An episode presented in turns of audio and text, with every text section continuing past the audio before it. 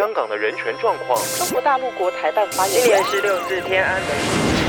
从新闻看见真实的中国，欢迎收听《中国这一刻》。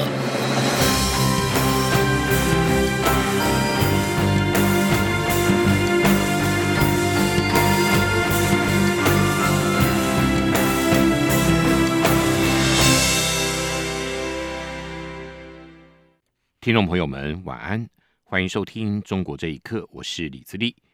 外交部今天宣布，为了维护国家主权和尊严，我国自即日起正式退出中美洲议会。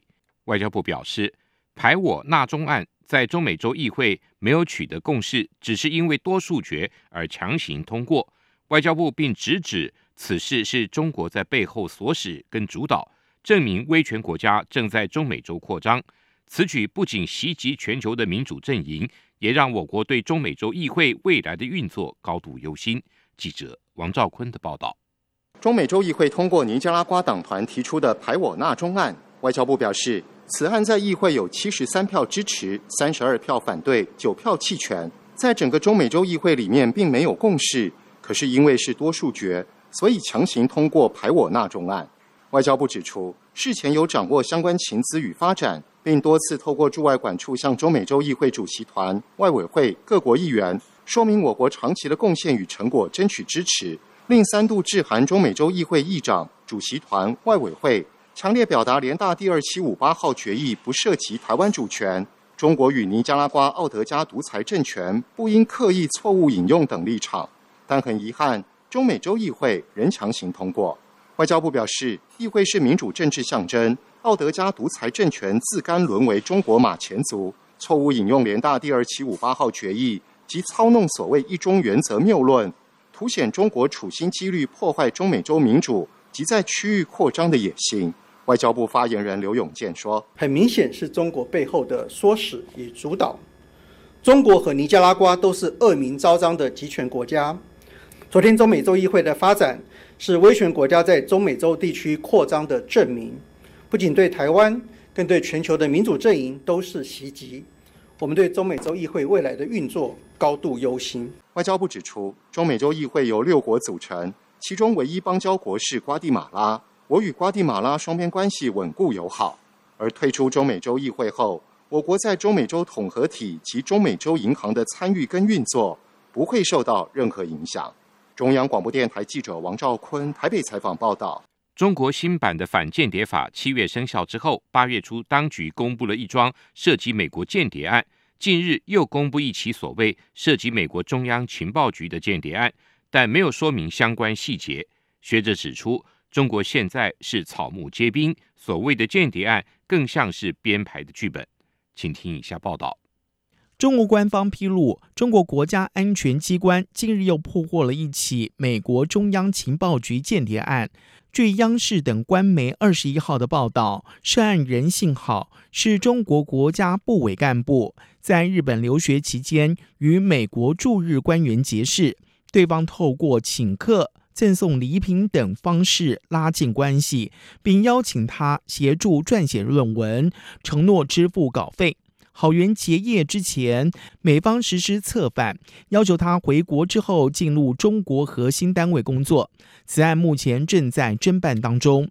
日本静冈大学教授杨海英接受自由亚洲电台访问时表示，中国公布的这起间谍案有些耸动，一是和美国中情局有关，又是发生在与中国关系紧张的日本。他说：“首先，我觉得这也许是一个。” Fake news 假新闻，也许就根本就不存在这样一个呃实名人物，中共可以编排这样一个剧本呐。或者说这个帝国主义亡我之心不死，美国和日本，因为舞台是日本嘛，有针对的这个明确的对象。外界也质疑此案的真实性，因为中国官方并未说明郝元在哪个部门工作，又如何取得掌握情报的工作，获得多少间谍经费，以及在何处与中情局人员接触。澳洲雪梨科技大学教授冯崇义说：“新法实施之后，中国反间谍的部门已经进入了草木皆兵的状态。”他说：“啊，这种新的法律。”嗯，是给国安人员授权作恶，他们就有这个强烈动机，制造这种冤假错案去邀功来。他完全可以瞎编一个故事，然后当真的向全世界发布，用他的这种严刑逼供也好，秘密秘密这个这个审查也好，那逻辑罪名把你把你整数，就这种迫害机制是极端恐怖的一种机制。中国国安部十五号披露一宗所谓的国家安全案件，指云南学校退休干部在二零一六年计划武装政变，阻止习近平连任。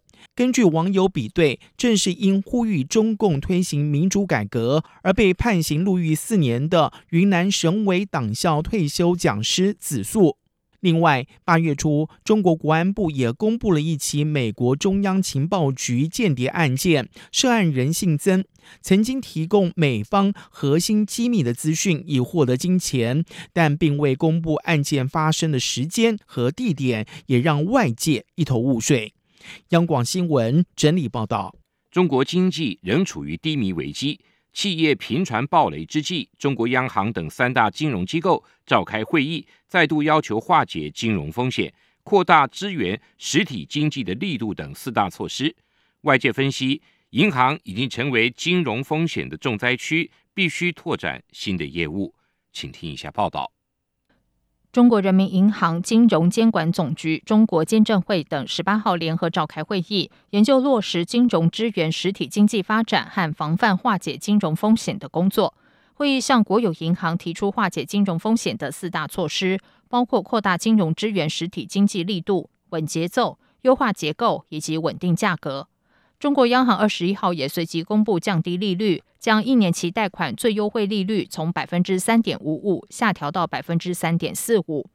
对此，中国建设银行广东分行贷款部的负责人证实，银行已经紧缩房企贷款，以免被其压垮，并扩大企业贷款。他说：“银行其实一直已经预警到房地产的泡沫要爆了，所以收紧了那个房地产的对个贷的，反而放大了企业贷款嘛。”鼓励企业搞活经济呀！中国的经济光靠房地产肯定是不行的。一些实体经济中小企遇到困难，银行尽量给他们批贷。旅美资深评论人士郑旭光二十一号接受自由亚洲电台采访时表示，此次会议是针对官方所公布的七月份银行贷款、销售等资料暴跌，以及恒大、碧桂园等地产商暴雷等重大金融风险做出的决定。郑旭光表示，银行已经成为金融风险的重灾区，必须拓展新的业务方向。他说：“他说的要扶持中小微企业什么什么的，嗯，他并没有说是啊，通过这个方向是解决就业问题呀。呃，主要的方向应该是处在雷区，他不得不在这政策划定的这个新的方向上寻找。”对于中国企业暴雷事件频传，天津媒体人何先生表示。在中国现行体制下，任何行业都难逃暴雷。他指出，商业行为被权力掌控，只能被打压，不可能发展壮大。因为对于权力而言，它没有创造力，只有销毁力。央广新闻整理报道。中国官媒《每日经济新闻》上周援引国家卫健委下属单位的一项研究指称，去年中国总和生育率从二零二零年的一点三降到了一点零九，难得的提供了中国人口困境的相关资讯。但这篇报道不久便遭移除，凸显了官方不愿意负面数据曝光。而《华尔街日报》报道，中国1.09的总生育率已经低于长期处于老龄化社会的日本的1.26的水平，不但将是中国政府严重的问题之一，也凸显中国民众对未来信心下降的迹象。中国政府宣布启动医药腐败问题的整治工作。旅居美国的《北京之春》杂志荣誉主编胡平直言，这一波医药反腐并非完真的，而是政府没钱了。正好医护系统不仅是大户，背后又没有权势撑腰，所以借机割韭菜，人民的就医品质并不会因而改善。记者陈宽仁的报道。中国监管部门从七月中旬以来三度表达医药反腐行动的决心。官方还统计，截至八月十二号，共有一百七十六名医院的院长或书记被调查，而且至少有二十个省的纪委、监委就医药反腐问题发生。陕西的纪委、监委更公布将惩治九百三十七人。中国国家卫健委则在八月十五号宣布，将启动为期一年的全国医药领域腐败问题集中整治工作。旅居美国。国的《北京之春》杂志荣誉主编胡平接受央广节目《为人民服务》杨宪宏时间访问，胡平指出，中国的医药问题早就存在，但早不反腐，晚不反腐，为何是此刻在大规模反腐？原因很简单，就是政府手里没钱了。因为近年中国经济下滑，地方政府也债台高筑，三年疫情的动态清零让各行各业都受到很大的损失，唯有医药界一枝独秀。即便医护人员在防疫期间很辛苦，但在这行确实有人借机发国难财，整个医院是有很大的收入，成为大户，所以政府就趁机割韭菜。而且医药界它又不像别的有些行业，有些呃大大佬们，有些有政治上的特别有权势的人物在后头撑腰，呃，你上面的不敢反，他也没这个问题啊。也就是说，你要在医药界搞反腐败，并没有别的什么权势能够阻挡，嗯，你做得到，能做，早就该做的，你怎么现在才做呢？那当然就说现在这个政府手里没钱，这个是个很重要的一个原因。胡平强调，中国老百姓看病难，大家都深有所感。如果中国政府真要解决医药腐败问题，就要先处理高官医疗特权的问题。他拿出正好十年前，二零一三年八月在《法制日报》刊登的一篇关于官员体验看病问题的报道，当中提到，中国政府投入的医疗费用有八成是拿来服务八百五十万名党政干部的，而党政部门有两百万名干部长期请病假，其中四十万人是长。长期占据干部病房、干部招待所或度假村，一年开支约五百亿元人民币。胡平说：“回到现在，中国在医疗体系上有两个数据值得探究。一个是中国医疗方面在 GDP 的占比偏低，低于世界各国的平均值，投入资金很少。其次是在发达国家，一般医院的总开支会有六成用来支应医护人员薪资，但在中国只占三成。所以，一名硕士毕业的医生在中国的月薪不到两千元人民币，非常低，根本没法过下去。所以，长期有这些问题。”医护人员他们的收入这么低，而他们本来要接受训练花的时间就很长，呃，而且工作又很劳累，呃，同时呢，呃，政府又在很多方面，呃，留下了很多这些灰色地带，呃，甚至留下了很多空子，让人们在中间呢能够上上下其手，能够有点腐败。当然，大家就必然就会在这一方面就是各显神通了。你在某种意义上，你可以讲呢。在中国医药界的腐败，对很多医护人员来说，那根本就是逼良为娼，他不这么做不行啊。因此，最近很多中国医护人员就选择躺平摆烂了。胡平表示，不少医生现在选择不干了，或干脆私人开业，不要待在公立医院。胡平认为，如果中国政府不同时加以改革，提高医护人员的待遇，又要求把收受的红包拿出来，将完全不能达到正面的改善成效。到头来吃亏倒霉的一定还是病人。其实，不少中国人民也看出问题所在，有网民就发文说，医疗反腐这些钱不会让老百姓看病更便宜，也不会让医生收入更高。腐败存在已久，不要说疫情时把白衣天使捧得有多高，为啥现在翻脸不认人？但抓了那么多院长、书记和主任，真正导致群体腐败的根源，没人能说。也有网民直言，根源是树大根深，权力掌握在少数人的手中。说到底，还是资源分配的问题。而且根源知道了也没用，因为根本就除不了根。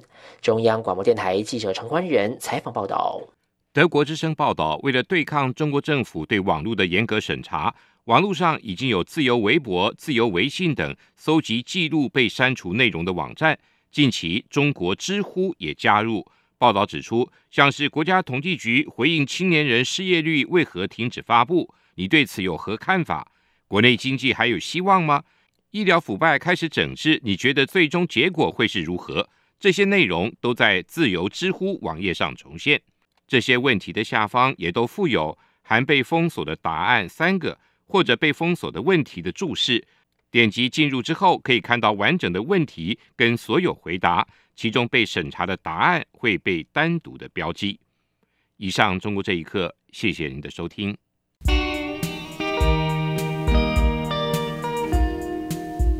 最有 feel 的声音。